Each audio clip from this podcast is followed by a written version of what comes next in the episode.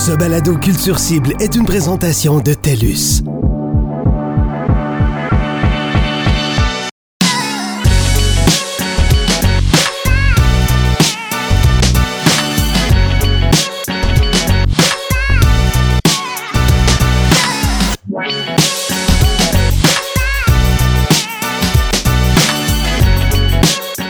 Préliminaires et les demi-finales de la 23e édition des Francouvertes sont maintenant derrière nous et on a eu l'occasion, au cours du processus, de découvrir 21 jeunes artistes pour le moins prometteurs.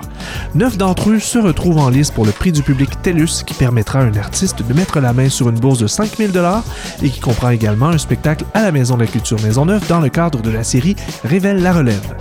L'identité du gagnant sera révélée lors de la grande finale des Francouvertes le lundi 6 mai prochain au Club Soda. En attendant, on vous propose de découvrir ces neuf artistes par le biais de notre série de trois balados où l'on s'entretient avec trois des artistes finalistes pour le prix du public TELUS.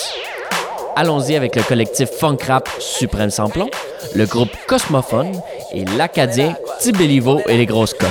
Y'a du bon monde à Villeray, à Antique puis à Rosemont. T'es-tu passé à TV, en 95 à Pimpon. En hiver un petit peu givré, quand on chill pas dans le salon. On va jamais y arriver, à les. Le collectif Funk Rap Suprême Samplon, c'est le mélange euh, de- des artistes du groupe L'Amalgame et euh, du groupe Of Course. On a reçu un membre de L'Amalgame et un membre de Of Course pour venir nous en parler. C'était super intéressant de comprendre un peu comment ces deux groupes-là avaient fini par fonder une toute nouvelle entité. On s'en va les écouter. Euh, ben, moi, c'est Gary Légaré, euh, autrement connu sous le nom de Quantum, Maître Crochet, euh, Léon Camé, ainsi que Al Capuche. Sacré. T'as combien de noms, toi? Moi, j'en ai qu'un. C'est Émile Tempête, bassiste de Suprême Samplon, Head of Course.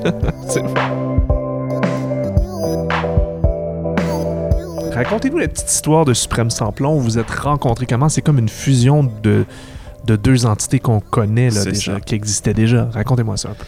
Euh, la genèse du, euh, du band, en fait, c'est que euh, Will Morer, Mhm. qui est un des membres d'Of Course et de Spam Sans Plomb, euh, avait une émission à Choc qui s'appelle Le Studio. Puis, euh, il nous a invité l'Amalgame à venir faire euh, une performance slash entrevue dans le cadre de cette émission-là. Puis, je pense que le stock qu'on a présenté, ça lui a plu. Puis lui, à ce moment-là, il est en train d'organiser des soirées funk rap euh, au trash bar. Qui s'appelait les Kick It. Ça s'appelait les Kick It. Puis, euh, il avait comme pris le mandat d'organiser ça une fois par mois. Donc, eux euh, allaient, les trois gars, of course, allaient jouer la musique puis développer des nouvelles chansons avec des, des différents groupes de rappers. Comme un cypher, un peu. Comme un genre de cypher. C'était un peu ça le, le concept, mais pas improvisé. En mode, genre, on se pratique un peu avant puis on présente de quoi. OK. Fait que nous, on a fait ça avec eux. On a monté comme trois tracks pour l'occasion euh, de ce show-là. Puis euh, finalement, la, la, la maillot, elle a comme vraiment pogné entre nous comme individus. Euh, puis musicalement aussi, on a comme trouvé un diapason. Puis euh, en fait, ce qui est arrivé avec les soirées Kick It, c'est qu'il y en a eu deux. Puis les deux soirées, ça a été l'amalgame X, of course. Puis le, le concept de la, de la soirée est un peu mort dans l'œuf, mais le band a survécu. Le band est resté. Le band ça, est ouais. né, en Ouais. fait, de, euh, des soirées Kick It. Euh, puis finalement, on a décidé qu'on allait continuer à faire de la musique ensemble, mais on n'allait plus jamais jouer au trash bar. parce que c'est comme dans le top 3 des pires salles à Montréal, probablement. Et le, le, le nom Suprême Samplon, lui, il vient d'où? Grosso modo, en fait, c'est que euh, la, la première track qu'on a faite avec euh, Supreme Samplon, dans le temps que ça s'appelait l'Amalgame X, of course, Ouais. euh, c'est Fou Funk. Puis à l'intérieur du refrain de Fou Funk, on dit le funk coûte pas cher de gaz, ça fait que tu peux rouler dans le fond. Puis euh, l'espèce d'idée de remplacer le gaz d'une voiture par du funk, puis de rouler sur le funk, c'est comme euh, un espèce d'élément identitaire qui est resté à l'intérieur du band? On pourrait dire que vous faites du rap keb fortement infusé de funk, c'est normal. C'est la fusion entre un band de rap et un band de funk qui ont toutes les deux un peu les influences l'un de l'autre. C'est quoi vos influences musicales communes, là où vous vous rejoignez vraiment, là, des exemples de bands ou d'artistes où vous vous Ah. dites, ça c'est... c'est- On, on écoute collectivement ça, puis c'est vers ça qu'on s'en Ben, va? je pense qu'on a été, enfin, pour ma part et pour celle de Will, on a été fortement influencé par tout ce qui était euh, la grosse vague hip-hop des années 90 qui étaient les Dre, les Eminem, les, les crossovers comme Rage Against the Machine, puis la nouvelle scène de, des Anderson Pack et tout qui sont venus aussi vous rejoindre parce que c'est un des plus gros rappeurs de cette décennie là. Complètement. et qui est vraiment ouvert sur énormément de choses, énormément de styles. Ouais. Euh, C'était aussi porté avec l'électro, plein de choses comme ça. Donc il y a énormément de terrains où on se rejoint en fait. Moi, te- surtout le groove. Je te dirais, si tu veux avoir un artiste qui, qui nous parle puis qui nous rejoint, je pense que Anderson Pack, Hmm. quand on l'a découvert, euh, on commençait à faire de la musique avec Suprême Samplon. Puis euh, ça a été comme un élément révélateur, je pense, euh, dans notre parcours parce que justement, c'est. C'est un gars qui, qui chante, qui est assez soul, RB dans son approche, mais qui est très rap aussi à certains moments. Et qui drum aussi. Qui- Puis, puis il drum on drum, stage. Fait que tu sais, comme, je pense que c'est, c'est, c'est l'artiste euh, qui, qui me vient en tête rapidement, qui, qui est le plus complet. Là, Qui représente le Qui plus représente la, fusion, fusion, ouais, ça, le ouais. suprême samplon, je Ouais, comprends. ouais, ouais. Qu'est-ce que vous euh, retirez de l'expérience des Francs ouvertes pour le projet Suprême Samplon? Qu'est-ce qu'on retient de l'expérience des Francs ouvertes pour le projet Suprême sans plomb? Euh, euh, Bonne question. Qu'est-ce qu'on pourrait dire de ça? Ben, regarde, moi, je pense que euh, l'expérience des francs couvertes, ça a des éléments extrêmement positifs puis des, extrêmement plus né- des, des éléments plus négatifs.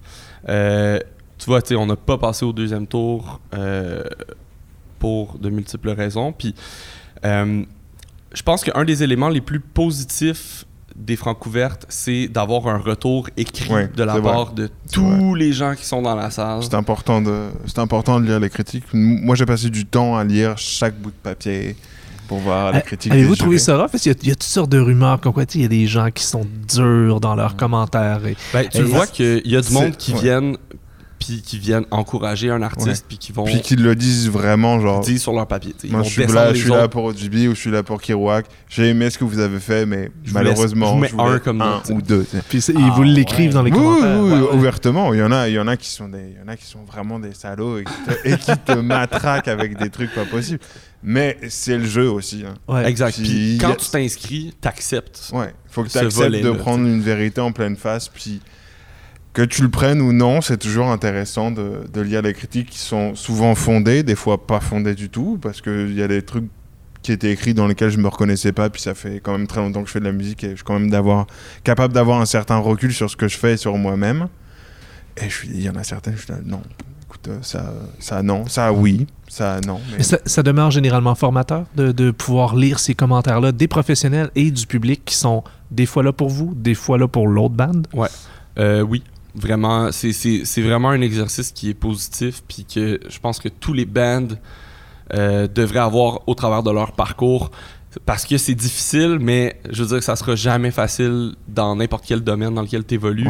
Puis euh, d'avoir une, une- En fait, l'affaire, c'est que c'est quand même, euh, je sais pas, il y avait combien, quoi, 250, 300 bouts de papier? Je pense qu'il y en avait 300, ouais. Ça Environ m'a- ça m'a 300. pris plus de 45 minutes pour C'est ça. Fait que tu sais, oui, c'est sûr que tu as des trucs là-dedans qui, ont, qui font pas de sens, puis que bon, tu, tu peux les, tu peux les écumer. Sauf que quand tu- ça fait 50 fois que tu lis le même commentaire, comme quoi c'est c'est chaotique, puis c'est trop cacophonique euh, sur le stage, nous, c'est c'est un des commentaires qui est revenu, tu sais. Ah ouais? Qui est revenu un des plusieurs négatifs fois, en tout cas, ouais. Dans les commentaires négatifs. Ouais. Il y a eu plein de commentaires positifs, mais mettons qu'on prend ce commentaire-là qui est revenu à plusieurs reprises. Ben, c'est sûr que après ça, dans un exercice de rétrospective, t'as pas le choix de considérer la chose. tu sais. Tu peux pas te dire qu'il y a 50 personnes qui étaient mal intentionnées. Genre, Ouais. à quelque part, il y a de la vérité là-dedans, puis il faut être capable de se regarder, puis de, de, se remettre en question. Fait que pour cet exercice-là, je pense que c'est extrêmement positif. À part de ça, nous, ça a été extrêmement formateur parce qu'on s'est vraiment préparé plus que d'habitude pour ce show-là parce que comme veux, veux pas euh, tu sais c'est un des plus gros concours de musique émergente au Québec si c'est pas le plus gros donc euh, je veux dire on a loué des, des- des salles de répète ce qu'on faisait pas avant on s'est filmé on s'est regardé on a pratiqué On notre a mise fait un vrai scène travail de pré-production. de pré-prod ouais, tu sais comme on est arrivé on stage av- avec On a même fait des chorés. Ouais, avec, Ouais, ben tu sais, veut, veut pas. On, on voulait pas que ça soit over the top et que ça soit trop, mais on voulait qu'il y ait des éléments visuels dans notre show euh, au niveau du déplacement scénique. Puis c'est quelque chose qu'on n'avait pas extrêmement travaillé dans le passé. Qu'on n'ait pas pris le temps. En fait. On n'avait pas y pris le temps de pensait, mais là, on a vraiment pris le temps. On a loué des grands studios au basement qui sont plus grands qu'ici, là, où on prenait le temps vraiment de dire bon là, vous mettez comme ça, à ce moment-là, toi, tu viens devant, etc. Un vrai plan de scène, quoi. On voulait vraiment offrir un spectacle parce qu'on sait que on jouait contre des gros joueurs et qu'on voulait vraiment montrer qu'on est plus qu'une gang de boys qui font du rap sur des instrus euh, funk, quoi. On imagine un scénario de rêve. là. Euh, vous êtes les lauréats du prix pu- du public de TELUS. Fait que vous avez le 5000 la, la prestation à la maison de la culture Maisonneuve. Vous faites quoi avec cet argent-là? Cet argent-là, un album? Euh, je pense que on le divise euh, dans deux éléments qui sont essentiels. Premièrement, un clip. Deuxièmement, un album. Du- n- nécessairement du temps de, de recording, du temps de C'est studio. ça, ouais. Sauf que c'est Euh, quelque chose qu'on n'a pas forcément accès à la maison, là. Ouais, c'est ça. Puis on est un gros band, on est plusieurs personnes. Fait que c'est sûr que euh, de s'isoler puis de, de créer ensemble, euh, ça coûte plus cher que juste comme de faire ça dans son salon un dimanche soir. puis en même temps, euh, tu vois, avec l'amalgame, nous autres, c'est ça qu'on a fait dans, pour la, la création de notre dernier album, euh, de s'isoler, de louer des chalets, d'aller passer du temps ensemble. Euh, fait que je pense que ça, c'est la première chose qu'on ferait, sortir du nouveau stock à travers ça. Puis après ça, mettre du visuel aussi euh, sur euh, à travers un clip. On est dans un contexte où est-ce que comme on demande des subs, puis comme on essaie de travailler avec des bons producteurs, des bons réals, sauf qu'on n'est pas préapprouvé, on, on passe pas par le backdoor d'un label pour avoir ce cash-là. Puis veux, veux pas, si tu veux un bon clip, ben ça coûte beaucoup d'argent. C'est sûr. Fait que c'est sûr qu'un 5000$, piastres, ben, ça irait là-dedans un peu pour atténuer le reste. Ah, mais ça, c'est sûr. Bon, on vous le souhaite, les boys. Yes. Ben, merci beaucoup. Merci à vous. Merci, merci.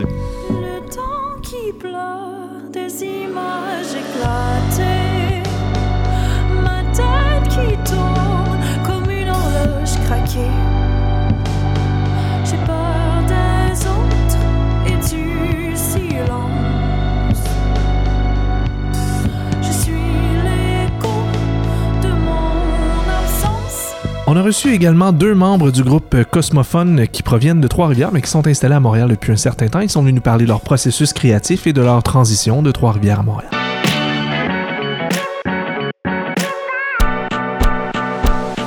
Commençons par le commencement. On a entendu dire que vous étiez trifluvien.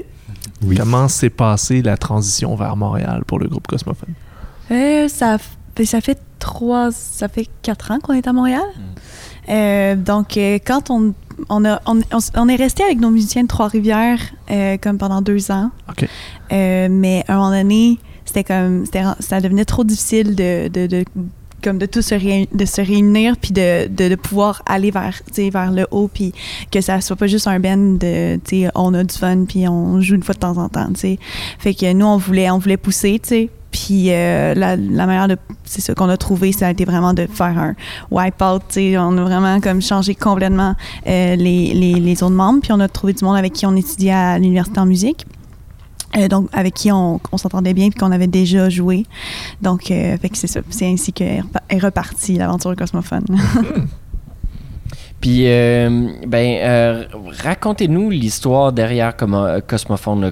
comment vous vous êtes rencontrés, puis quand est-ce que vous avez commencé à faire de la musique ensemble? Ben, euh, Catherine puis moi, on s'est rencontrés au Cégep de Trois-Rivières. OK. Puis les deux, on étudiait en musique. Puis Catherine, elle avait un groupe avant, puis que j'étais j'étais pas dedans. Puis là, après ça, euh, moi, je commençais à composer de la musique, puis Catherine aussi a composé de la musique. Puis là, on a décidé de faire Cégep en spectacle ensemble. Puis que là, c'était une de mes compositions, puis Catherine, elle avait écrit les paroles. Puis on a vraiment vu qu'il y avait une, une connexion musicale qui était là. Puis on, après ça, on s'est mis à écrire de la musique ensemble. Puis au, dé- au début, on faisait vraiment plus euh, rock progressif, plus influence de jazz. C'était vraiment un, un peu plus euh, complexe musicalement, si on veut. Ouais. Puis euh, ça, plus qu'on plus qu'on avance, plus que là, on, on, on focus sur les textures sonores, puis d'essayer de- d'amener ça dans un contexte plus de musique populaire, Mhm. mais en gardant quand même ces influences-là de, de rock progressif, puis de, de, c'est ça, de musique, euh, De jazz. musique jazz aussi, ouais. Puis on connaît un peu aussi tu sais, votre intérêt pour les textures sonores c'est- qui, peuvent rappeler, on imagine que vous avez écouté du London Grammar, du Radiohead, des trucs comme ça. C'est quoi vos... Qu'est-ce que vous identifieriez comme vos influences musicales principales? Vaste, hein. mettons. ouais. Commune, ben, c'est sûr qu'il y a Radiohead qui est là, Mhm. qui est comme pour nous deux, je pense que c'est un de nos groupes préférés.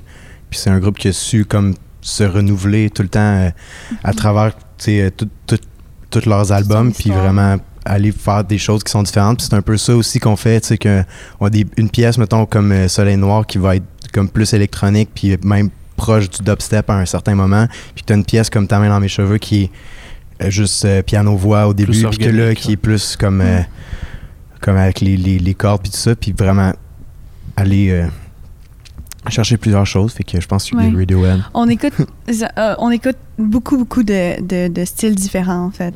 Euh, euh, moi, je vais écouter autant, comme là, j'écoute genre l'album de Billie Eilish, ben gros, genre, Mhm. je trouve ça vraiment cool.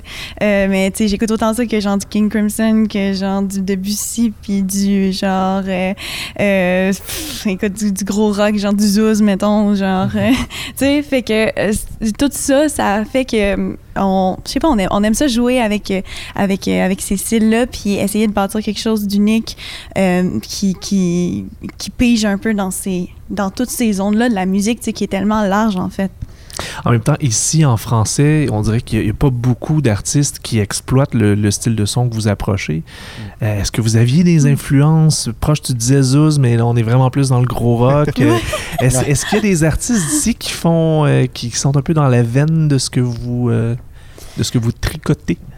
Peut-être que oui, mais honnêtement, il n'y a pas de quoi que je vais- que j'ai écouté au Québec puis qui m'a influencé au niveau euh, au niveau du son. Puis il y a des choses, c'est comme au niveau de la composition, euh, comme peut-être euh, Carquois, Harmonium ou Patrick Watson. Mais au niveau du son, il y a, il y a pas, en tout cas, il y a probablement des projets comme ça, mais pas que, que j'ai entendu qui m'ont frappé tant que ça. Puis qui m'ont ben, qui nous ont poussé. Au niveau, niveau sonore. Sonore, oui, c'est ça. Vous vous remplissez dans le fond une case que vous souhaiteriez voir un peu. Probablement, Exact. j'imagine.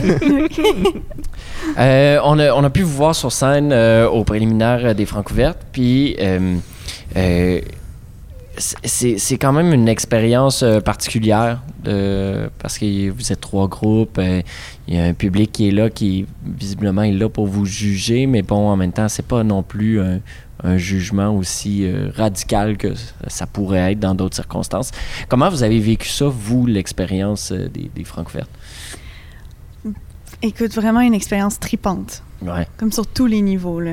Tu sais, euh, nous on, est arrivé là, on n'avait pas d'attente. Tu sais, on est juste, on avait de l'espoir, mais on n'avait pas d'attente. C'est ça, qui- c'est ça qui a fait qu'on l'a vraiment vécu euh, comme en paix, puis juste à essayer de s'améliorer aussi. Tu sais, comme moi c'était la première fois que je bougeais sur scène. C'est que genre vraiment je genre j'essayais de prendre l'espace. J'avais jamais fait ça dans un spectacle avec Cosmophone avant, ni avec aucun autre band. Tu sais moi je- genre j'ai étudié en chant jazz, mais tu sais je, je veux dire je chante dans des funérailles. Tu sais majoritairement c'est ça que je fais dans la vie.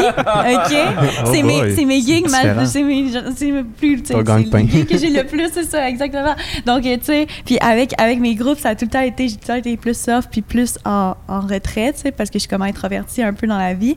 Puis là, j'ai comme fait, hey, ça serait cool d'essayer, de sortir de ma coquille puis venir appuyer la, la musique qui est tellement comme, sais, qui est comme grandiose puis qui est gros, tu sais, qui est huge. Puis euh, pour, juste pour ça, pour genre, me, tu sais, me dépasser dans cet aspect-là, ça, ça a valu la peine. Puis ça a valu la peine sur plein d'autres aspects, mais tu sais, ça, ça a été vraiment positif pour nous. là. Mais comment tu as fait ça, te préparer à bouger plus sur scène? Comment tu t'y es pris? Comment tu te Devant ton préparais? miroir. Ben, ça a été avec euh, euh, une boîte créative qui s'appelle Prémisse. OK. Euh, puis euh, eux, ils m'ont aidé à comme. euh, tu sais, ils m'ont dit euh, de danser, genre, mettons, dans mon salon, genre, vraiment en, en me crissant complètement de, de ce que j'avais l'air ou quoi que ce soit. Parce que je veux pas, c'est comme, j'ai tout le temps comme un troisième œil qui est là, puis qui me dit, OK, non, là, c'est awkward, là, c'est ici, là, c'est ça, tu sais. Fait que c'est d'essayer de briser cette barrière-là, puis d'être juste moi, puis d'être juste comme libre, en fait, sur scène. Fait qu'ils m'ont vraiment aidé à ce niveau-là. C'est plus comme question de confiance, I guess. Puis euh, c'est ça, fait que ça m'a aidé à, à, à vraiment le faire, tu sais, quand je suis arrivée au Franco, puis pas genre chicken out. hein. Si vous gagnez le prix du public euh, TELUS, il y a une bourse qui vient avec ça de 5000 Vous faites quoi avec 5000 demain matin, mettons? Un album. Un album? Vous Ben, avez... euh, c'est vraiment juste ça parce que tu sais, on, on est en train de- d'écrire la nouvelle musique, mais c'est juste. euh, ça coûte cher. le studio, ça coûte cher. Puis on a, ça, ça prend de l'argent pour le faire. Fait que si on a, si on a cette bourse-là, ben c'est sûr que ça nous permet peut-être de.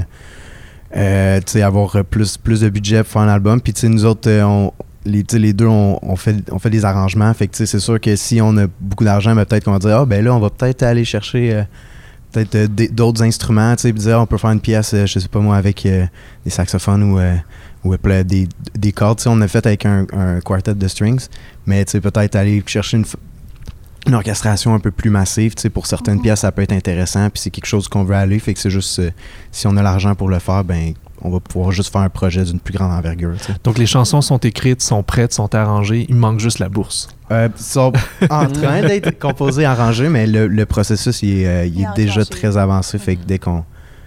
C'est ça, on, on prévoit faire ça cet été. là, C'est sûr, on est, à- on est aux études. Fait que le, on n'a pas tout le temps qu'on veut, mais cet été, euh, ça va être la grosse partie de la composition puis de l'arrangement. Puis euh, c'est ça, on voudrait aller en studio euh, très prochainement. Un gros merci, Cosmophone. Yeah, merci. Merci à vous. Your whole driveway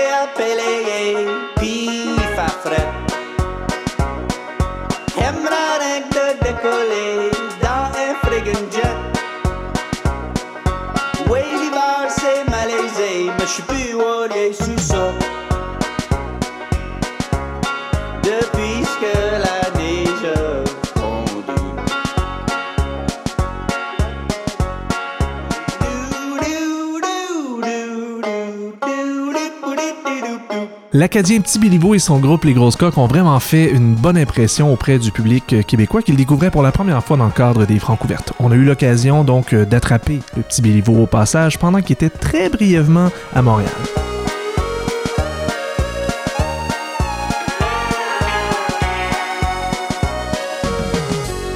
Comment on s'adresse à toi? On t'appelle Jonah ou on t'appelle Petit? Euh, dans, la, sur la rue, tu peux m'appeler Jonah. Sur le stage, puis tu m'appeler euh, Tiberivo. Puis sur le construction site, ils m'appellent Banjo. C'est mon nickname. C'est ton nickname. Puis si on est dans un podcast, fait qu'à moitié sur la scène, à moitié. Je crois pas que tu pourrais m'appeler Jonah. On peut t'appeler Jonah? Ça, ça ferait bien. But c'est vraiment, c'est ton choix. Moi, je suis pas trop facile là-dessus. Cool. Ben, parfait, on va t'appeler Jonah. À 15-16 ans, Jonah, tu composais la musique électronique dans ta chambre. Ouais. Tu, euh, à l'époque, c'était sur ton ordinateur, tu t'appelais Jonah Meltwave, donc on sait déjà c'est quoi ton vrai Mhm. nom. Euh, c'est quoi qui t'a donné la piqûre de la musique à cette époque-là? Um, ben, ça faisait toute ma vie que mon gros intérêt c'était de la musique, comme écouter la musique. euh, même plus jeune que ça, j'écoutais comme du Jimi Hendrix, puis je faisais du guitare, puis du bass et tout ça. Puis dans une petite town comme Clare, je veux dire, c'est pas comme tu que tu faire un psychedelic rock band ou tu peux te faire une jazz band. So, si que je voulais faire des tunes au complet, c'était la seule option, c'était de me créer un computer, un interface, un MIDI keyboard, puis juste faire la musique électronique. C'est pas comme j'étais passionné de faire de la musique électronique, j'étais passionné de faire de la musique puis des chansons complètes. So pour moi, c'était, ça la, la réponse. C'était comme out of necessity, I guess. Comment t'as fait la transition de Jonah Meltwave à Béliveau qui joue du banjo? Ouais, pour, pour moi, c'est. Je comprends pour la plupart du monde, ça semble weird, mais pour moi, c'était comme naturel, tu sais, à euh, je faisais des, des beats d'une certaine manière, comme mon workflow sur Ableton était de telle façon, puis là, pour moi, la seule différence avec Tiberivo, c'est comme Master, il y a un banjo, il y a une guitare, il y a un, un acoustic bass. Mais la workflow, c'est la même, la façon que j'approche les arrangements, c'est la même affaire. So, c'était pas that différent pour moi. La- pour moi, le gros la grosse différence, c'était d'ajouter des paroles. So, pour moi, c'était ça le gros adjust- adjustment, c'est comme des chansonniers ou whatever, puis d'écrire des chansons, puis, de faire tout ça, faire de la suite, puis mixer tout ça. Mais à part ça, le, workflow a pas mal changé, puis pour moi, c'était actually beaucoup naturel de, de faire le switch. Ben, je suis curieux, Jonah, tu, tu te promènes dans la rue avec ton cellulaire, t'écoutes quoi comme musique dans tes écouteurs? Qu'est-ce que tu choisis comme musique à écouter? Ouf, c'est vraiment all over the place. Ah comme, euh, c'est, c'est comme Anywhere jusqu'à comme Akon, puis T-Pain, jusqu'à comme du vieux country, ou du shitty nouveau country, ou Gwen Stefani, ou comme j'aime vraiment toutes sortes de stuff. Puis j'ai de la misère à describer pourquoi ce que j'aime du stuff. Comme j'aime beaucoup du vieux soul. Don't get me wrong, j'aime du cool stuff et tout, du vieux soul, indie, whatever the hell que le modem nowadays. J'aime tout ça et tout, but c'est vraiment all over the place. Comme mes top guys, c'est comme T-Pain, puis Johnny Cash, puis les vieux bluegrass guys comme Earl Scruggs. So, c'est vraiment all over the place. Eh, vraiment, mais ça ressemble pas nécessairement à ce que tu joues non plus. Hein? C'est- ça, comme à mon manière, ça, ça ressemble à ça. Parce que j'ai la misère à. C'est comme le monde qui dit, oh, I'm not racist, I don't see color. C'est comme, euh, je sais que c'est pretentious, mais c'est comme, ah, je vois quasiment pas de genre. Je peux identifier ce qui fait un genre, l'une et l'autre, mais je suis pas en fait penser à ça quand je l'écoute. Je suis comme, ça c'est une bonne tune, ça c'est une bonne tune, ça c'est une mauvaise tune, ça c'est une bonne tune. Je suis comme, c'est vraiment irrelevant le style ou whatever. So pour moi, c'est juste aussi comme T-Pain puis Gwen Stefani, c'est juste aussi much des gros influences d'un petit Beliveau que des bluegrass guys comme Earl Scruggs ils sont- ils. C'est comme pour moi, ça, ça rentre tout dans l'affaire. Ça, c'est tout en fait brassé dans la là. Puis euh, ton groupe s'appelle Les Grosses Coques. Là, Ouais. pour quelqu'un des maritimes, c'est clair pourquoi. Hmm. Mais explique donc aux gens de la ville pourquoi les grosses coques. Ben, actually, c'est, c'est peut-être pas même clair pour le mot des maritimes à cause. Euh, Everyday c'est des grosses coques comme des, des, euh, des mollusques, whatever. But il y a actually une town, un, un petit village dans Clare, dans la baie Sainte-Marie qui s'appelle Grosse Coque. Non. Ça, c'est comme un inside joke, comme c'est comme stupid que ça existe, right? Surtout, on, a- on a un grand. On a un grand euh, euh, industrie de, de tourisme de l'été. So, il y a beaucoup d'anglophones puis du random monde. Là, puis ils sont comme gross cock. What, what does that mean? Puis ils sont comme bah, big clams. Comme either way que tu le spins, c'est fucking weird. Et on peut-tu sacrer dans ça ici? tu et peux puis, sacrer. Et puis, euh, ça, c'est vraiment funny pour nous autres. So, il y a comme tous sortes d'entendre de comme plusieurs levels. Puis c'est vra- vraiment avec ça que c'est c'est grosse coque. That's about it. T'as- décidé de t'entourer de grosses coques. Tu Ouais. dit, c'est la meilleure façon de faire la musique. Seul problème avec ce néo-là, c'est c'est comme, c'est qu'on va avec le, le sexual connotation, c'est comme, c'est que je suis des grosses coques, then what am I, tu sais? Je suis en train de me Récemment, justement, avec les grosses coques euh, Petit Béliveau, tu foulais le- les planches du, du Lion d'Or dans le cadre des Francs ouvertes édition 2019. Ça s'est très bien passé pour toi en première ronde. Tu as interprété plusieurs de tes chansons. Ton drapeau acadien vient de Taïwan. Euh, depuis que la neige a fondu, euh, comment tu as trouvé l'expérience de venir jouer dans un contexte comme celui des Francs ouvertes, dans une grande ville où tu pas nécessairement, euh, t'es pas très connu pour l'instant? Comment tu as trouvé ça, l'expérience? Ah, c'était great, ça veut dire, ça fait longtemps que mon plan, c'est de commencer à jouer dans le Québec. Puis ça, c'était notre premier show en Québec et puis Montréal. So, ça, ça veut dire, I couldn't ask for better, comme le monde a vraiment, il nous a vraiment bien accepté. Puis notre grosse crainte, c'était comme, il a l'autre, le fait qu'ils vont rien comprendre à moitié ce qu'on dit, ça va être comme une, une- une- un- un- ça va être une doc, y a beaucoup de points où le monde va aimer ça, puis en fait, le monde, on dirait qu'ils ont vraiment aimé ça. On a eu comme deux, hors de comme 200 commentaires qui étaient comme fuck you, I don't understand. But euh, en général, le monde est comme wow, c'est tellement exotique. ça, c'était vraiment cool. Et puis, euh, je veux dire, c'était vraiment cool de rencontrer tout le monde. On s'est fait des friends avec Command de bord. Et puis, c'était nice d'écouter tous les autres artistes et tout ça. So, ouais, c'était une, une vraiment bonne expérience. Mais il faut dire que ton accent aussi, tu, tu joues avec ça un peu sur scène. Tu avais du plaisir à dire Je sais qu'on se comprend pas totalement, puis mais t'aimes ça un peu comme jouer avec ça un peu, non? Ouais, et puis, ben, puis comme moi, grandir à Clare, est tout le temps. Comme, oh, des fois, les, les, Québécois, à cause qu'ils sont entourés de Québécois, ne sont pas accoutumés d'avoir des random accents qu'ils n'ont jamais compris. Mais moi, en grandissant à Clare, tous les accents que j'ai attendus en français, sauf la mienne, j'ai pas compris tout de suite. So, la whole affaire de comme, avoir besoin de les comprendre sans que anyone change leurs accents, c'est normal. So, hem de of jouer sur ça, puis faire le monde comprendre que c'est OK, on n'a pas besoin de se comprendre, on va eventually se comprendre, tu sais, comme. Puis, euh, puis on peut y aller de même. Puis for now, on va avec boire une bière, puis kind of se comprendre, puis we'll figure it out dans deux semaines ou whatever. Se comprendre, ouais. Le, le 6 mai prochain au Club Soda, ça va être la finale des Francs ouvertes. Euh, et puis, on va connaître le lauréat du prix TELUS, euh, de la bourse TELUS du public. C'est une bourse de 5000 Ouh, bébé. Si tu la gagnes, qu'est-ce que tu fais avec? Euh, je vais le. euh, je vais. Ah, il faisait plus des cents noirs. Euh, je vais le printer dans des, des 5 cents, dans des nickels, puis je vais le remplir dans un swimming pool. Puis là, je vais back les rouler, puis back les cash in. Puis là, avec cet argent-là, euh, on va probablement mettre comme half aside, comme avec un fun pour des tours, du stuff de même. Puis euh, le reste, ça va être party. 1000 1250 splitté entre les boys, hello, hello party hard. Je pensais avec tes Saint-Saëns que tu allais te faire une piscine un peu comme DuckTales, là, puis plonger. dans la Exactly, exactly. Ou comme euh, Scrooge McDuck. Merci beaucoup, petit Bilou. Merci. Ouais, merci à vous Plaisir. autres. Pour visionner les vidéos des artistes en lice et voter pour votre artiste favori, rendez-vous au francouverte.com baroblique vote d'ici au 4 mai. Le lauréat du prix du public TELUS sera dévoilé lors de la finale des Francouvertes le lundi 6 mai prochain au Club Soda. Bonne chance à tous les artistes finalistes. Recherche Éric Dumais. Entrevue et animation Louis-Philippe Labrèche et Marc-André Mongrain. Montage Jean-François Roy.